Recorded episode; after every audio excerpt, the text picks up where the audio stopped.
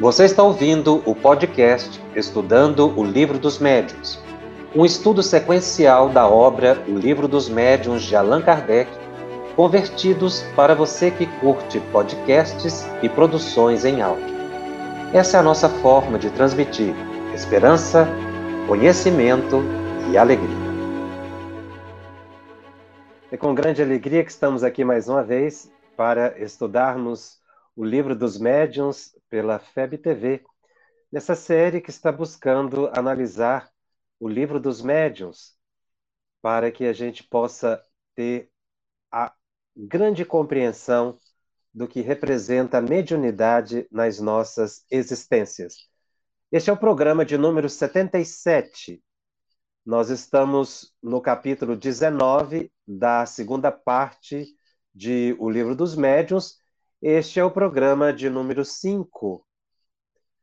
O capítulo 19 é intitulado por Allan Kardec de O papel dos médiums nas comunicações espíritas.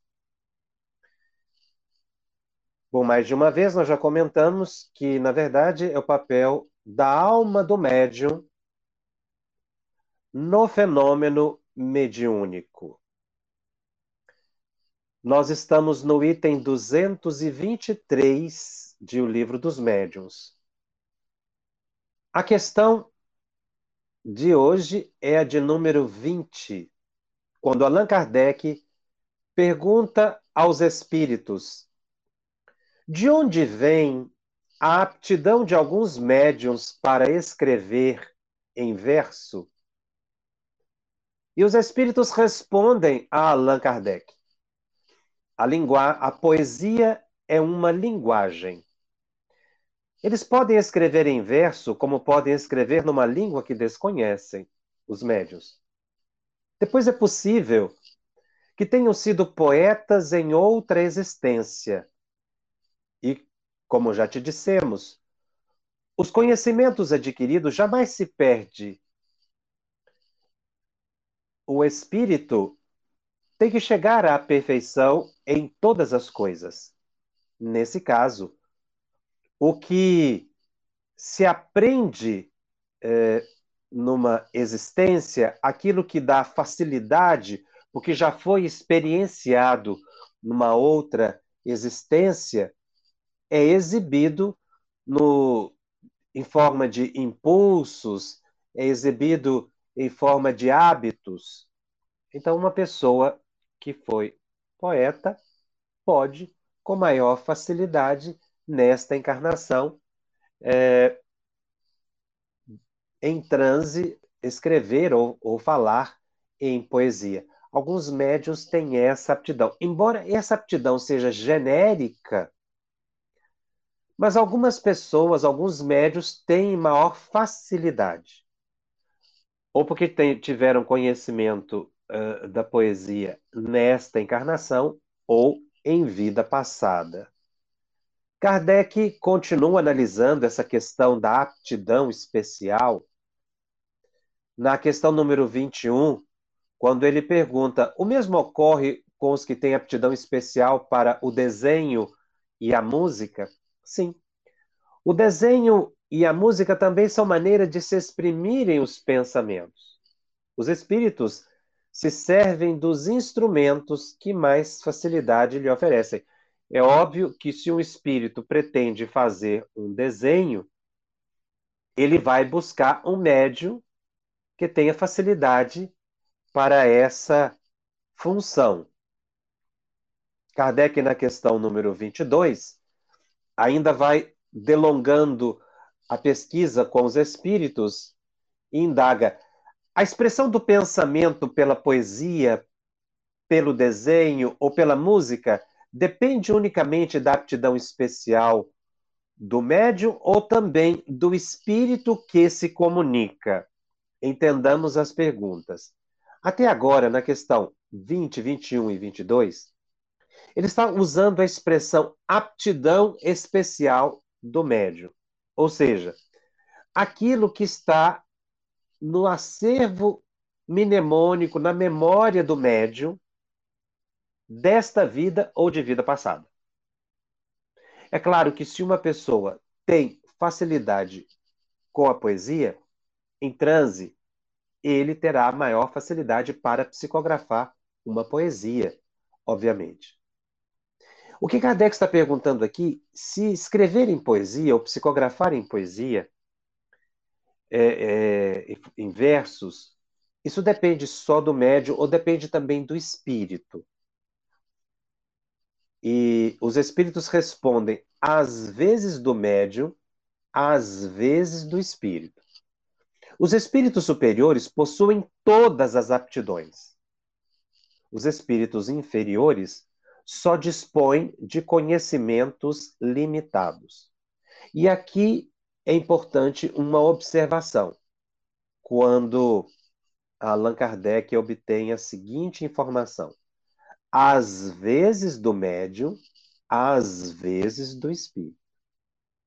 Então poderia se imaginar Existiria uma situação em que o espírito se aproxima e, para transmitir uma mensagem, se o médium tem aptidão para poesia, ele poderia imprimir ao pensamento do espírito a forma poética? Pelo que a gente vê aqui da resposta, sim. Quando os espíritos dizem a Kardec que a expressão do pensamento pela poesia ela pode às vezes ser do médium, às vezes ser do espírito.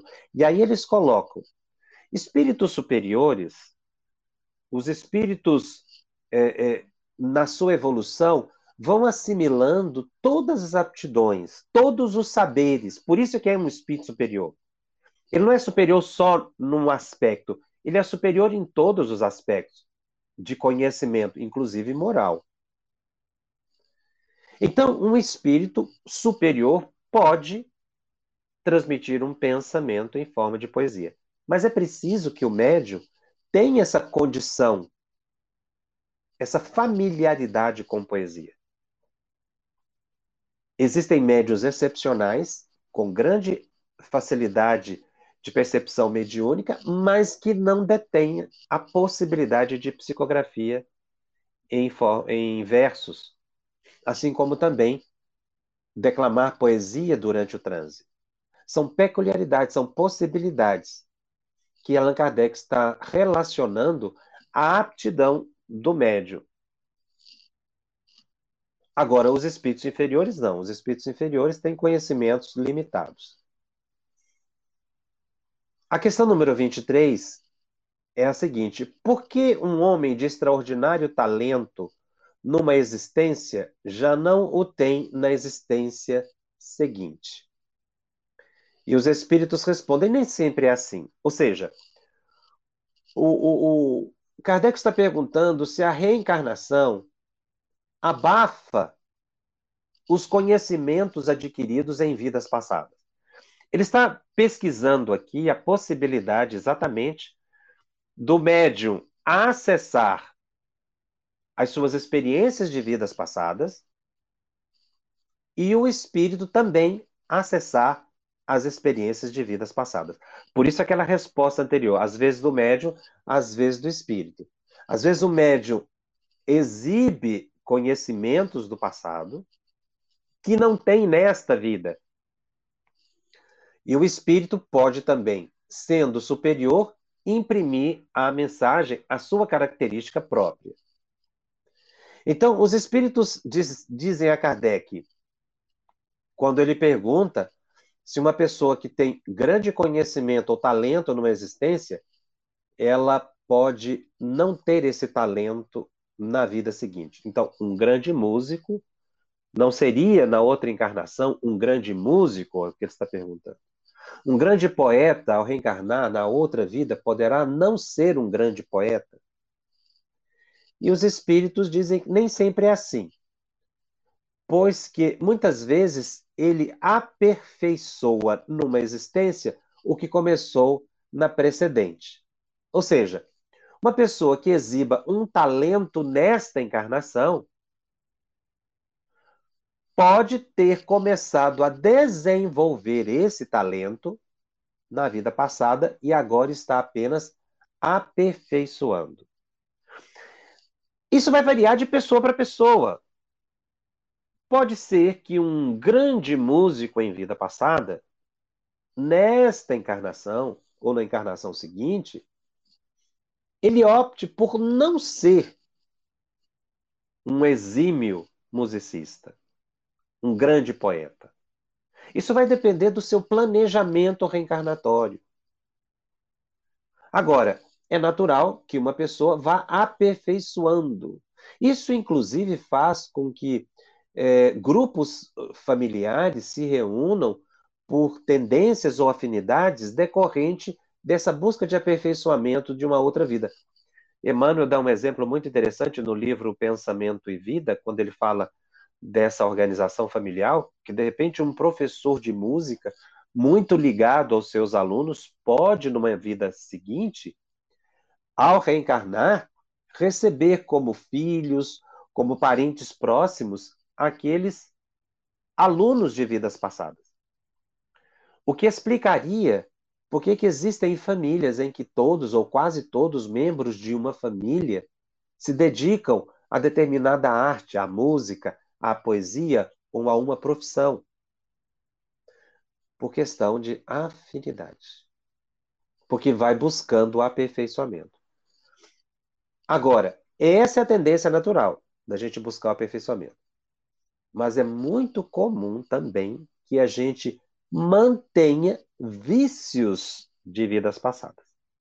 Tendências que também são aptidões que você vai adquirindo. Não positivas, obviamente, mas que vão refletir. E aí você vê, muitas vezes, famílias em que todos ou quase todos é, trazem determinadas tendências viciosas.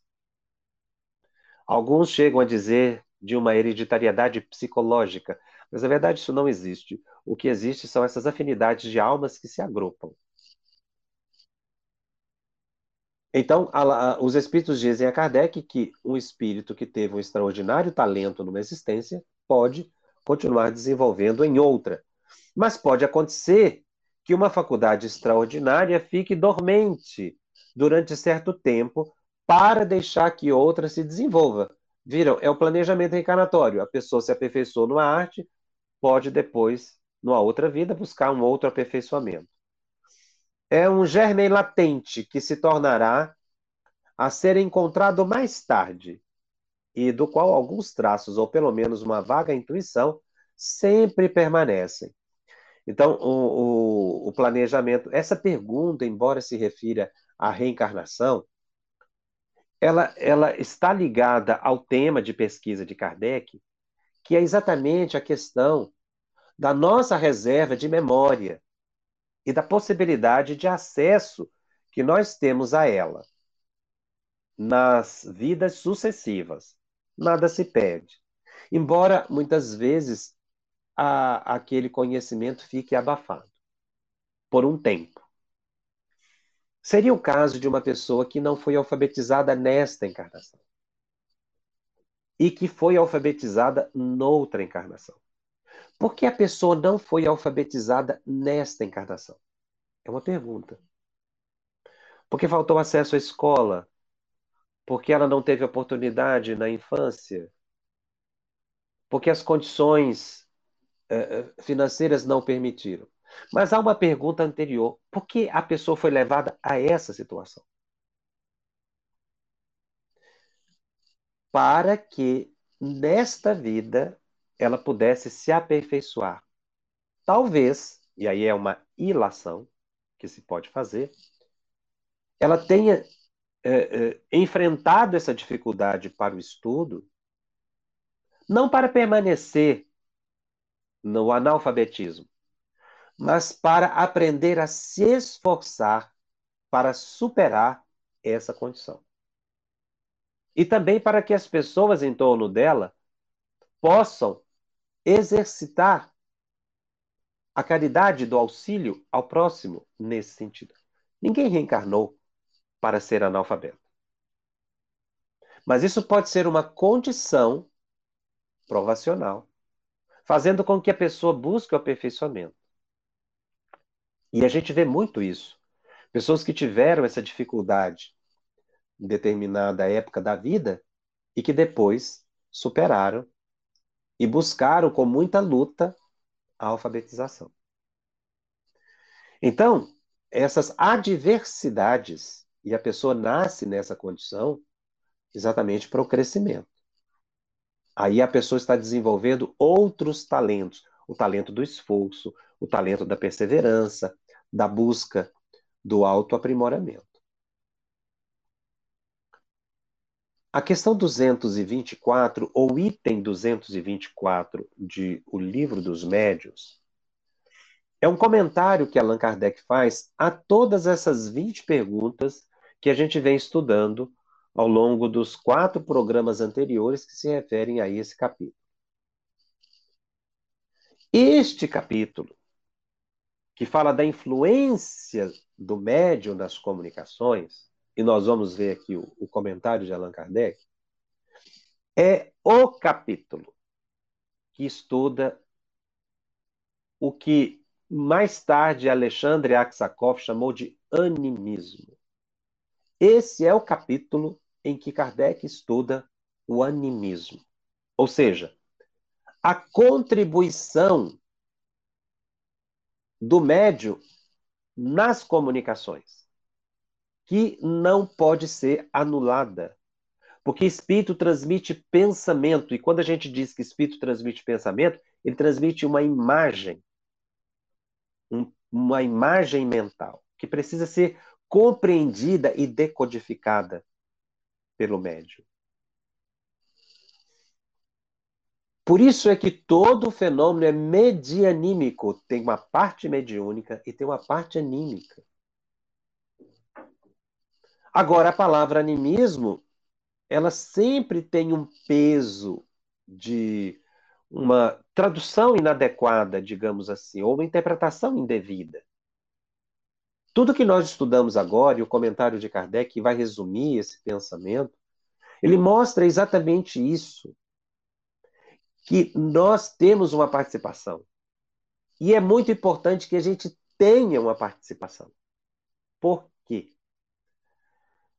Aí a sabedoria da lei divina. Porque não exime dessa forma o médio da responsabilidade com a transmissão da mensagem.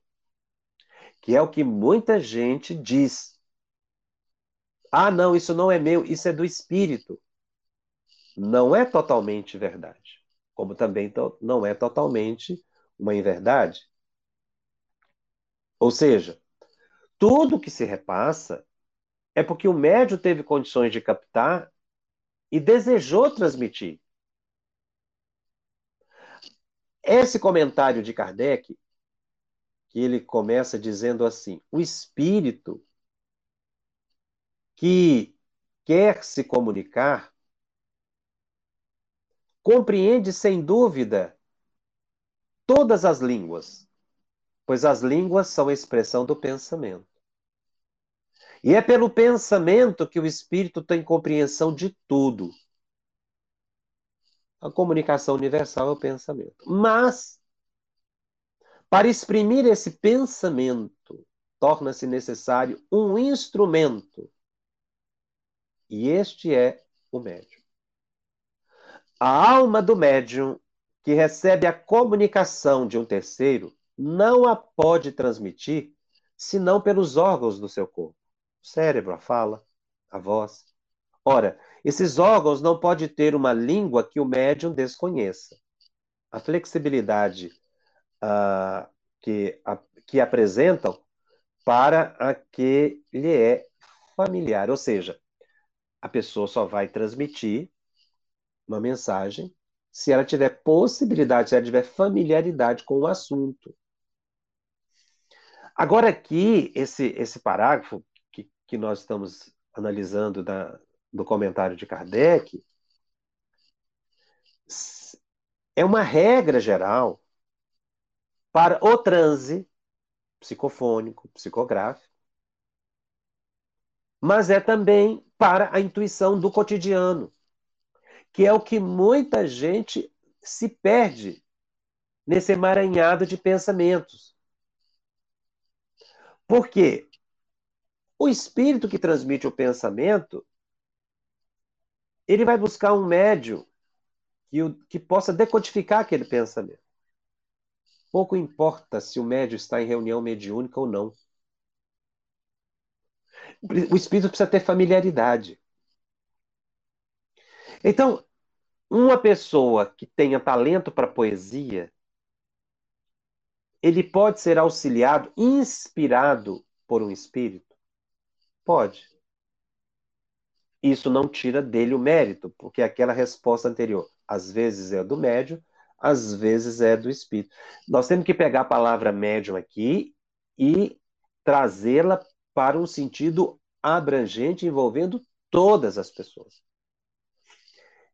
É por causa desse desse aspecto comentado aqui por Kardec, dessa comunicação mental contínua que nós temos, que fez com que ele anotasse no livro dos Espíritos uma resposta muito importante quando ele pergunta se os espíritos influenciam nos nossos pensamentos e nos nossos atos. A resposta que Kardec obtém é singela, mas de grande profundidade. Os espíritos disseram a Kardec que os espíritos influenciam muito mais as pessoas do que nós imaginamos. O comum são os espíritos dirigirem as pessoas. Essa pergunta, quando a gente lê superficialmente, se os espíritos influenciam as pessoas e a, a, a análise é do pensamento, faz com que a gente comece a prestar atenção não na questão da influência em si, mas na questão do pensamento. Esse capítulo, quando estuda aqui o pensamento e a comunicação, nós não podemos ver a expressão comunicação apenas com o fenômeno de reunião mediúnica, não. Porque aqui, se, se você traz isso aqui apenas para a sala da reunião mediúnica, esse processo interpretativo, essa afinidade, essa comunicação, a gente não consegue perceber o alcance da análise de Kardec que transcende em muitos aspectos da sessão mediúnica. Veja o que nós estamos colocando, Kardec continua. O médium que apenas saiba francês poderá acidentalmente dar uma resposta em inglês.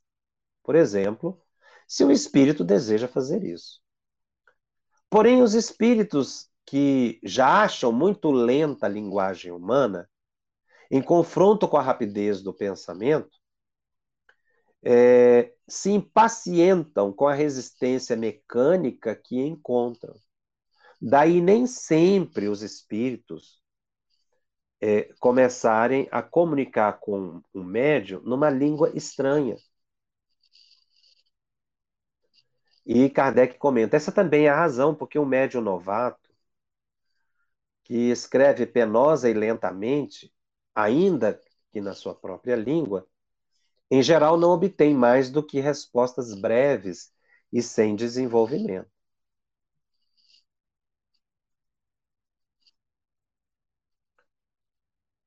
É por isso que os espíritos recomendam que o médium iniciante só se dirija a ele perguntas simples. Ele coloca assim porque naquela época haviam as perguntas, as respostas, as entrevistas. Hoje praticamente não se usa mais isso.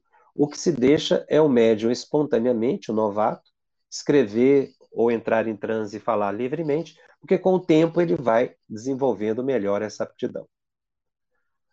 É, para mensagens, os espíritos dizem aqui, anota, Kardec anota, de grande alcance, os espíritos vão buscar um médio desenvolvido, que nenhuma dificuldade ofereça, que nenhuma resistência mecânica.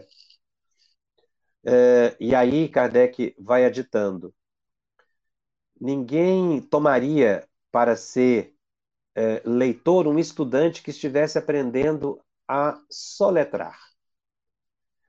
E comenta mais: um bom operário não gosta de servir-se de maus instrumentos. Ou seja, um espírito vai buscar o médium que possa lhe traduzir com facilidade o pensamento. Quando ele diz aqui, ninguém vai buscar um estudante que está aprendendo a soletrar para fazer uma leitura corrente, é exatamente essa imagem do desenvolvimento do médium. Agora, nós já sabemos que o desenvolvimento mediúnico de uma pessoa pode dar-se em sessão mediúnica, com um treinamento supervisionado, ou pode acontecer espontaneamente ao longo da vida.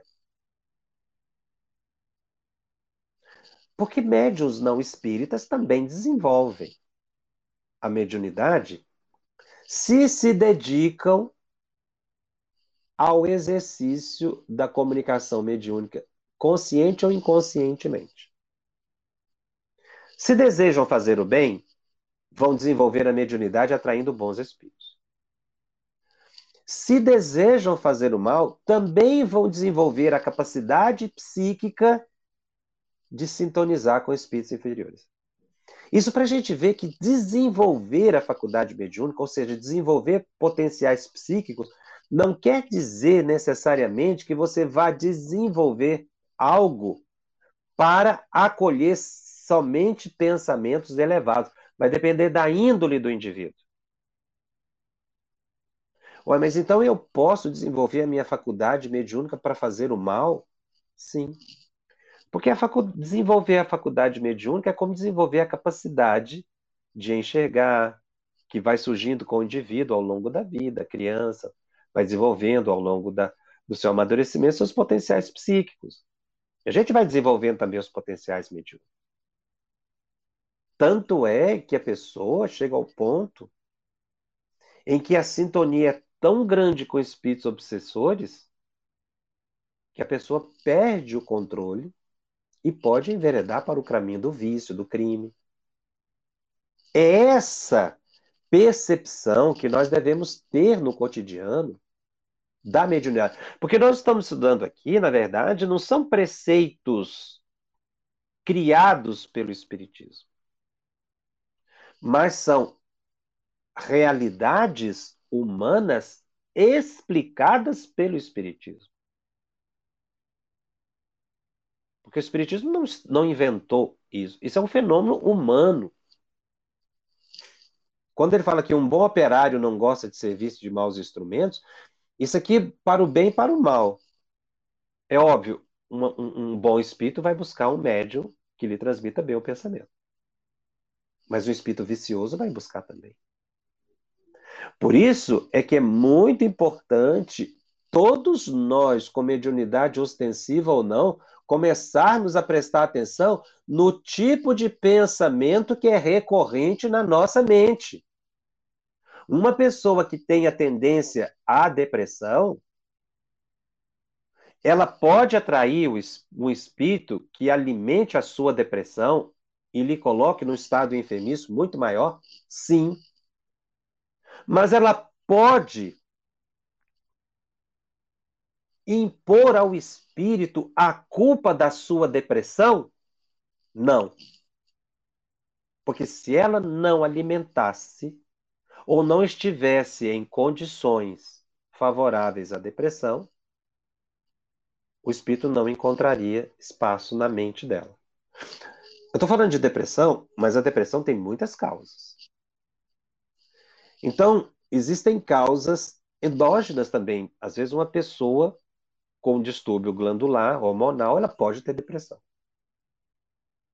E nesse caso, não é uma questão psicológica, mas é uma questão fisiológica que levou à depressão. Um espírito pode se aproximar e piorar o quadro depressivo da pessoa? Pode também.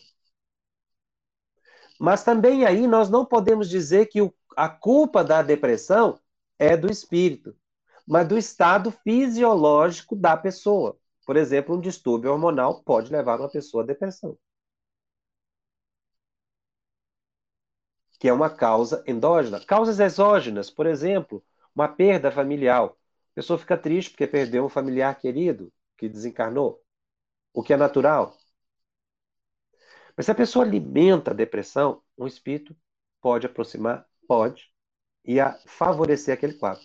Mas favorecer o quadro, porque eu tenho que oferecer a matriz, a base para o espírito ter acesso à minha mente.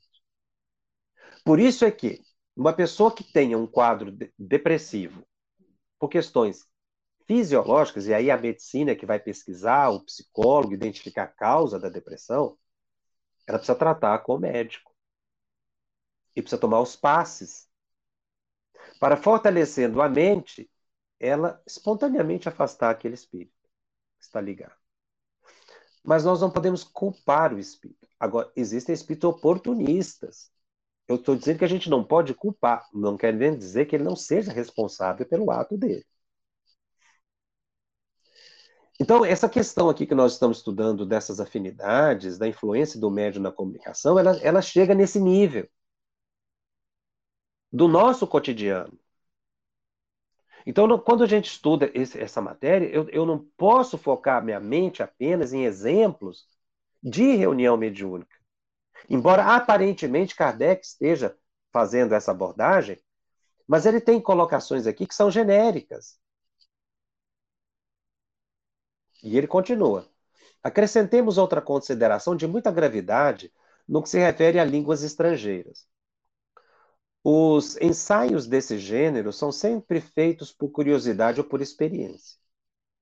Ora, nada mais antipático aos espíritos do que as provas que se tentem suje sujeitados. Isso aqui é uma regra geral.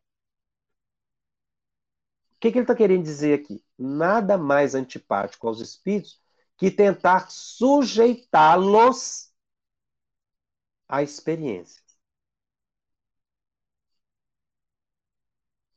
Essa informação ela é muito importante para quem acha que pode dar ordem em espíritos. Somente espíritos superiores dominam espíritos inferiores. Então, se eu quero afastar de minha companhia espíritos inferiores, o que, é que eu tenho que fazer? Atrair os bons espíritos. Quando ele coloca aqui nada mais antipático aos espíritos elevados, tentar provar, isso às vezes a gente vê em reunião mediúnica também. Certa vez eu conheci vi uma médium que, que manifestava através dela um mentor. E era um espírito que realmente demonstrava ser uma entidade elevada. Mas o dirigente da reunião insistia em querer saber o nome desse espírito. E o espírito não dizia de jeito nenhum. Ele fez essa tentativa várias vezes. E foi criando um ambiente constrangedor. Ou seja, esse espírito poderia muito bem ter se afastado do grupo, e ele ficou até um tempo sem manifestar mesmo. Por quê? Porque o dirigente estava insistindo. Às vezes a gente faz isso muito e não percebe, invertendo os papéis. Por exemplo, quando eu crio uma reunião mediúnica segundo o meu entendimento, que eu empreendo na reunião mediúnica características próprias da minha intenção, e não o que os espíritos dizem de como deve ser regida uma reunião mediúnica, eu estou fazendo exatamente aqui, isso que Kardec está dizendo aqui. Eu estou sujeitando os espíritos à minha vontade. Eles não compactuam com esse comportamento. Às vezes a gente chega até a ouvir dirigentes dizendo assim que livro dos médios está ultrapassado, Kardec está ultrapassado, não se aplica aqui o livro Desobsessão porque ele é superado aquilo ali é letra morta. A gente vê uma, uma tentativa de desvalorização de autores muito elevados. Alguns chegam até a dizer, na reunião mediúnica que faço é do meu jeito. Ou seja, é uma tentativa de sujeitar os espíritos à sua vontade. Qual tipo de espírito vai permanecer nesse ambiente? Só os inferiores. Gente tomar muito cuidado com essa inversão de papéis e de valores. Não se dá ordem para os espíritos. Espíritos inferiores até acham graça desse tipo de atitude. Somente a elevação moral. Kardec continua comentando. A elas, a essa tentativa de, de subordinação dos espíritos à nossa vontade, jamais se prestam os espíritos superiores, os quais se afastam. Logo que se pretende entrar por esse caminho, ou seja, de dar ordem como deve ser feita a reunião, fugindo dos preceitos espíritas. Estou falando dos preceitos espíritas porque nós estamos no Espiritismo estudando o livro dos médios. Não querendo desmerecer nenhuma outra religião, nenhuma prática religiosa. Estamos aqui analisando isso. Estamos analisando os preceitos que Kardec coloca. Ou seja, quando a gente quer impor uma regra aos espíritos, nós afastamos os superiores. Tanto se comprazem, ele diz, os espíritos superiores nas coisas úteis e sérias, quanto para eles é repugnante ocuparem-se com coisas fúteis e sem objetivo. E dirão os incrédulos, para nos convencermos, e esse fim é útil porque para granjear adeptos para a causa do espiritismo. Essa frase aqui está dizendo o seguinte: é, fazer experiência com os espíritos se justificaria para a gente atrair é, adeptos para o espiritismo. Os espíritos não estão nem um pouco interessados em fazer adeptos. Olha aqui. Para quem acha que no espiritismo a gente tem que fazer proselitismo. A isso responderam os espíritos. A nossa causa não precisa dos que têm orgulho bastante para se suporem indispensáveis. Chamamos a nós os que queremos, e estes são quase sempre os mais pequeninos e os mais humildes. Fez Jesus os milagres que lhe pediam os escribas? Olha a sabedoria desse espírito que deu essa resposta. E de que homem se serviu para revolucionar o mundo? Os mais simples, né?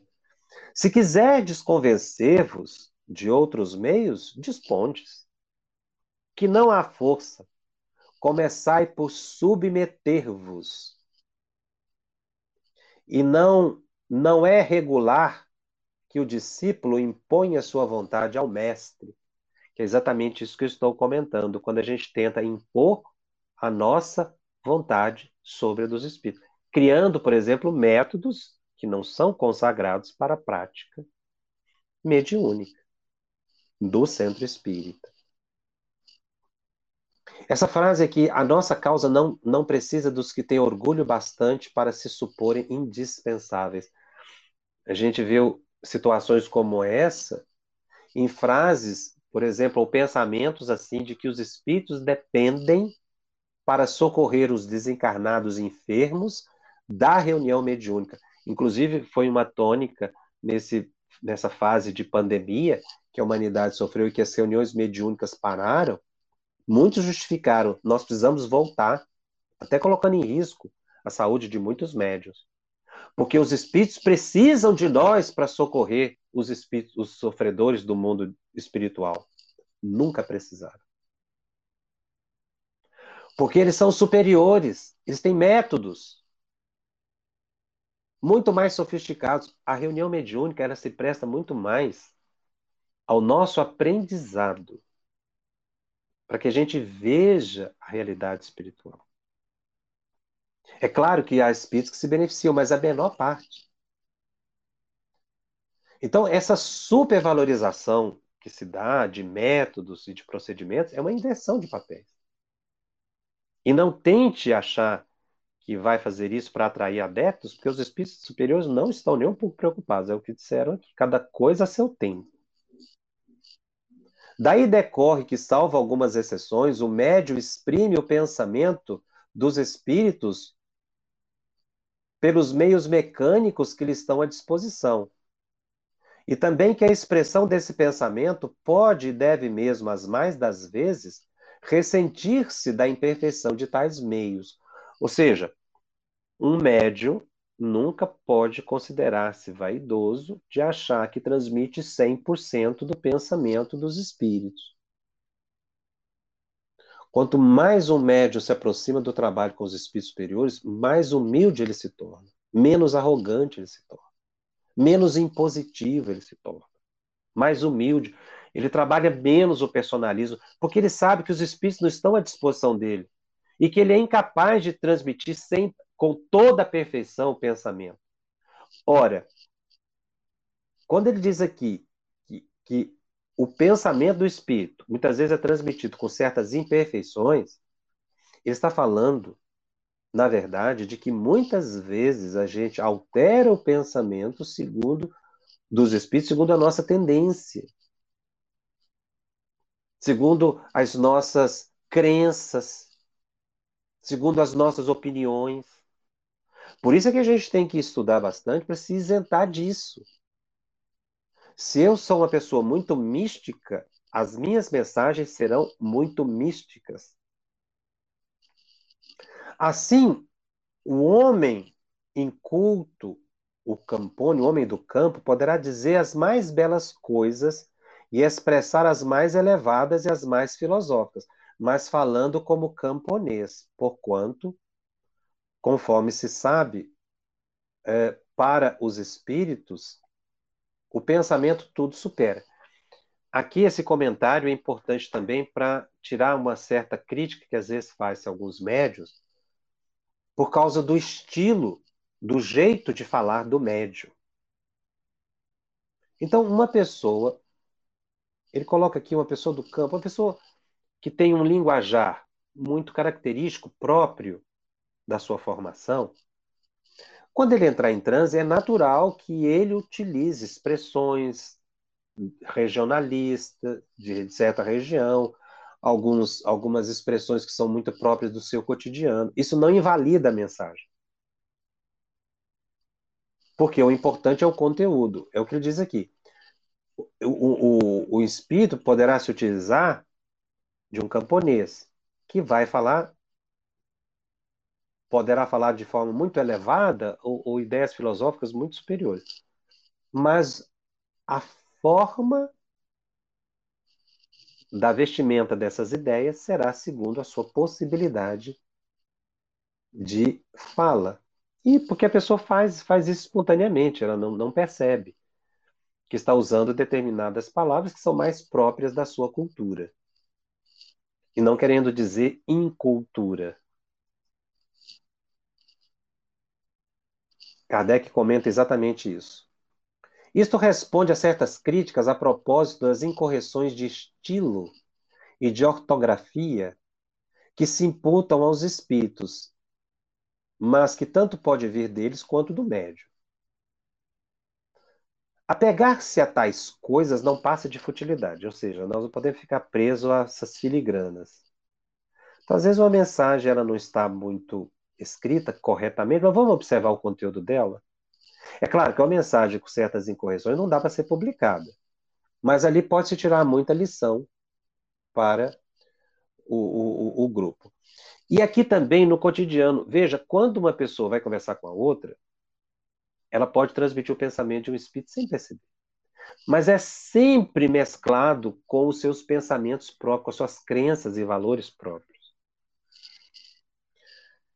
Não é menos infantil que tenham a reproduzir essas incorreções com exatidão minuciosa, conforme temos visto algumas vezes. Aqui ele está dizendo que, assim como é uma futilidade você ficar preso a erros de ortografia, a, a concordância, por exemplo, numa mensagem psicografada, ele coloca que é muito mais infantil, ou tanto quanto, você publicar dessa forma, achando que não pode corrigir os erros gramaticais e publicar do jeito que recebe. Essa colocação aqui é muito interessante, porque a gente vê isso muito na atualidade, agora com a internet. Às vezes a, pessoa mal terminou de psicografar, já está publicado. E nem se corrige erros gramaticais, e você vê mensagens, textos, que são mal corrigidos. E Kardec diz aqui, ó, é lícito corrigir sem o mínimo de escrúpulo. É, menos, é óbvio, aqueles trechos que caracterizam o espírito que se comunica. Você não pode alterar o espírito. Você está corrigindo imperfeições que muitas vezes são próprias do médium, pela rapidez com que se escreve, pela psicografia. Ele diz que, às vezes, algumas questões, algumas características devem ser conservadas como prova da identidade do espírito. Se é um espírito elevado, se é um espírito inferior. E aí ele dá um exemplo. Assim, por exemplo, temos visto um espírito escrever constantemente Julie, sem o S. Deveria ser Jules, para ler em português. Falando de seu neto, porque quando vivo escrevia desse modo, muito embora o neto, que servia de médio, soubesse perfeitamente escrever seu próprio nome. Ou seja, ele dá exemplo de um médio que psicografava é, mensagem do avô. E toda vez que se referia ao nome dele, médio, ao invés de escrever Jules com S, ocultava o S. Kardec usa esse exemplo para dizer que isso demonstra autenticidade. Esse aparente erro, na verdade, era o estilo do espírito. É isso que ele está dizendo. Esse tipo de erro, de, de, de erro aqui não, não se pode corrigir. Você tem que pesquisar. Às vezes a gente via muito isso na psicografia do Chico, quando ele recebia mensagem de familiares, determinadas palavras, determinadas expressões que gramaticalmente não eram muito corretas, mas que seriam característica do espírito. Kardec está dizendo para a gente aprender a separar essas coisas. O que pode ser corrigido numa mensagem, o que não pode ser corrigido nessa mesma mensagem. Mas corrigir erros gramaticais em mensagem, às vezes muitas pessoas perguntam: a gente pode Pode sim, perfeitamente. Não há que se divulgar uma mensagem com determinados erros. Agora, tem que se perceber se algumas características de linguagem não são as típicas do espírito do comunicante. É, ele está querendo dizer aqui da, dessa crítica né, que muitas vezes se faz ao, ao médium, de que o médium tenha determinadas incorreções mas que às vezes é o próprio espírito que provoca isso. Agora nós vamos ler no item 225 uma mensagem excepcional do espírito Erasto. Assina essa mensagem Erasto e Timóteo. Kardec faz uma observação no item 225. A dissertação que se segue, dada espontaneamente por um espírito superior que se revelou mediante as comunicações de ordem elevadíssima. Podem pegar as mensagens do Espírito Erasto nas obras da codificação. São todas mensagens excelentes. E ele diz aqui, essa, essa mensagem, ela resume essa questão do papel do médium nas comunicações. E Erasto começa dizendo o seguinte: Qualquer que seja a natureza dos médiuns escreventes, quer mecânico, quer semimecânico, quer intuitivo, não varia essencialmente os nossos processos de comunicação com eles. Viu como nós falamos aqui agora há pouco, que nós não podemos resumir comunicação mediúnica à reunião mediúnica? Por causa dos processos intuitivos, que é a mediunidade que se exerce fora da reunião mediúnica. De fato, nós nos comunicamos com os espíritos encarnados dos médios, da mesma forma que com os espíritos propriamente ditos, tão só pela irradiação do nosso pensamento. Os nossos pensamentos não precisam da vestidura da palavra para serem compreendidas pelos espíritos.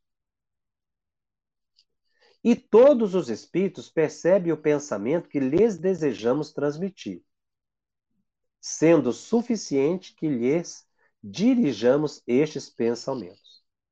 Isso em razão das suas faculdades intelectuais. Então aqui ele está explicando como é que é a comunicação no mundo, na dimensão espiritual. Mas ele vai fazer uma observação aqui. Essa é a regra geral. Que os espíritos comunicam pelo pensamento mas desde que o desencarnado tenha condições de captar esse pensamento. Essa informação é da comunicação na dimensão espiritual, mostrando que, embora essa comunicação genérica seja pelo pensamento, existem espíritos que estão em condição de perturbação tão grande que não conseguem captar o pensamento de outros espíritos. Ficam, inclusive, com pensamentos cíclicos, né? ideias unas ou monoideias ligadas a dívidas passadas, a crimes que cometeram, que eles não conseguem perceber o seu derredor. Ficam em muito sofrimento. É o que o Erasto vai dizer aqui. Quer dizer que tal pensamento, ou tais ou quais espíritos, podem compreender em, em virtude do adiantamento deles. Então, os espíritos também na dimensão espiritual, e aí ele está explicando esse, esse, esse mecanismo, eles vão também compreender segundo as suas condições psíquicas. É, ao passo que para outros, por não despertarem nenhuma lembrança, nenhum conhecimento que lhe esteja não é, armazenado na mente, no coração, no cérebro, esses mesmos pensamentos lhe parecerão, não lhe serão perceptíveis. Então, existem espíritos que não conseguem perceber o pensamento de outros espíritos, tá? em função do estado psíquico. Nesse caso aqui, o médium auxilia, né? Para que o médium, para que o espírito possa captar que o transe, está falando aqui da importância do transe. O transe ajuda nessa ampliação da percepção do espírito. Nesse caso, o espírito encarnado que nos serve de médium é mais apto a exprimir o nosso pensamento a outros encarnados. Se bem não o compreenda, não, não, o compreenda, né, do que um desencarnado, ou seja, o, o, há casos em que o transe auxilia muito no, no processo desse espírito de perceber. É aí o valor do, da conversa que se tem, do esclarecimento que se tem ao desencarnado.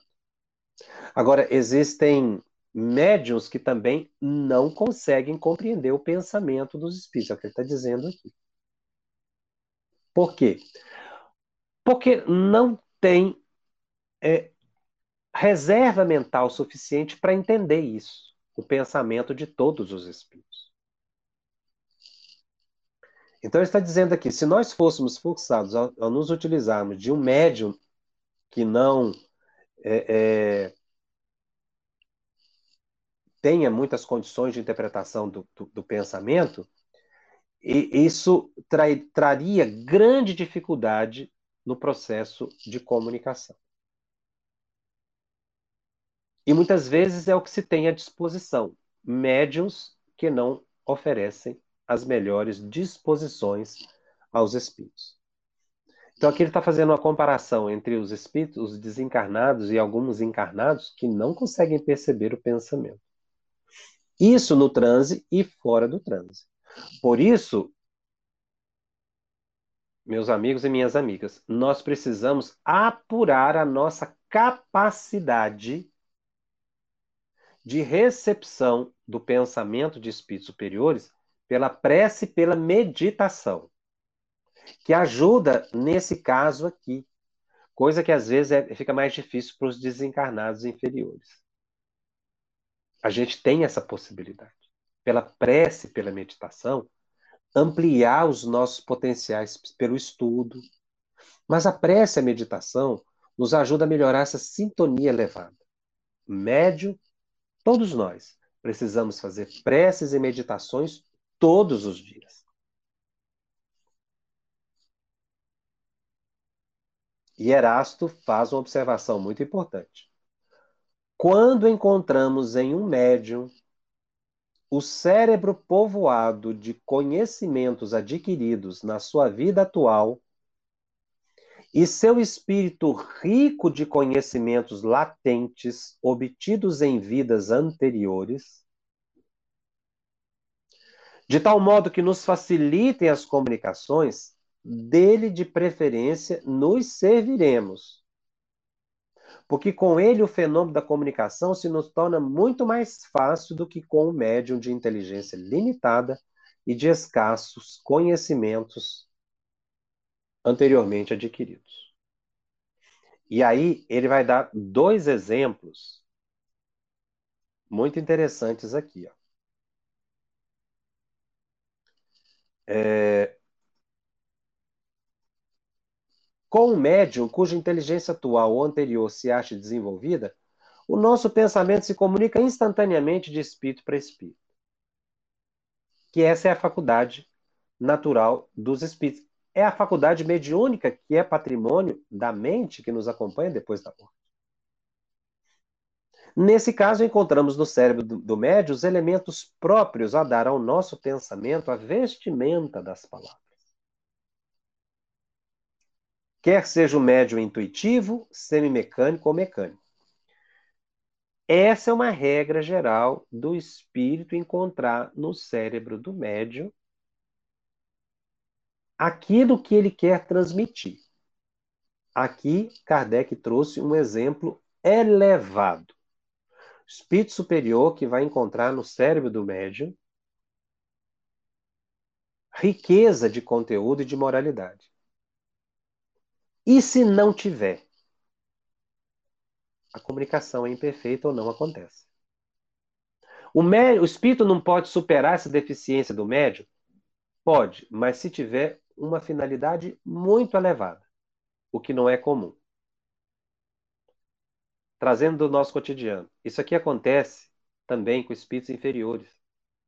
Espíritos inferiores vão buscar nas tendências da pessoa, nos hábitos da pessoa, os elementos que lhes facilitem a comunicação. Tudo é comunicação. Porque a gente lê aqui, a referência aqui, como é sempre de espíritos superiores, às vezes a gente tem dificuldade para trazer para o cotidiano. Por isso é que a gente tem a informação dos espíritos. Observa muito as suas tendências, seus hábitos, suas facilidades, as suas dificuldades, você vai ver que tipo de espírito está acompanhando. Então, uma pessoa que tem um palavreado rude, uma pessoa violenta, ela vai atrair que tipo de espírito? O seu anjo de guarda sempre vai estar perto. Mas ela vai se sintonizar com qual espírito? Ela vai facilitar a comunicação para qual espírito? Para espíritos superiores ou inferiores? Aqueles igual à sua natureza. Porque isso aqui é o mecanismo das comunicações, sejam elevadas ou inferiores.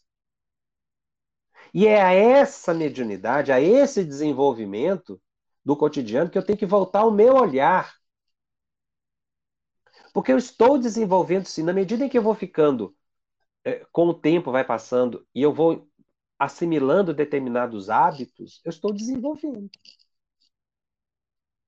Porque isso é uma forma de desenvolvimento negativo, né? Porque o desenvolvimento pode ser positivo, o desenvolvimento pode ser negativo. Positivo ou negativo. Tudo é um desenvolvimento. Porque a palavra desenvolvimento, é, é, é uma doença pode desenvolver. Uma doença pode progredir. A palavra desenvolvimento, progresso, são, são às vezes palavras assim neutras. Você precisa de adjetivar para a pessoa saber o que você está falando, né?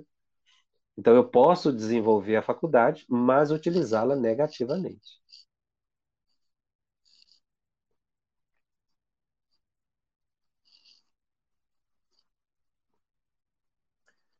Bom, eu vou ficando por aqui, porque eu vou continuar a partir desse ponto para encerrar este capítulo no próximo programa. É, exatamente para a gente ainda ver um pouco mais dessa questão de animismo, desse colorido que o médium dá à própria comunicação e a gente começar a partir daí a selecionar pensamentos, identificar espíritos, entendendo que esse processo de comunicação é universal. Isso é extremamente importante. Esse capítulo nós estamos indo devagar também, porque é a essência da compreensão do autoconhecimento. Eu vejo nesse capítulo o grande estudo da mediunidade voltado para o autoconhecimento. Tudo que nós estamos falando aqui se refere ao autoconhecimento do médium. O médium precisa se conhecer para saber que tipo de transmissão que ele está fazendo. Quando ele perde esse bom senso, fica no orgulho, na vaidade, ele vai entrar em contato com outra categoria de espíritos. inferiores. A gente fala muito do autoconhecimento através da mediunidade. É exatamente esse texto. Só que a gente tem que saber interpretá-lo dessa visão né, que nós estamos procurando. Trazer isso para o cotidiano. Não olhar isso aqui apenas como uma explicação para a reunião mediúnica. Porque o Espírito está falando aqui. Serve para intuição, mecânico, semimecânico. O que, que ele está querendo dizer? Para transes e momentos de não transe.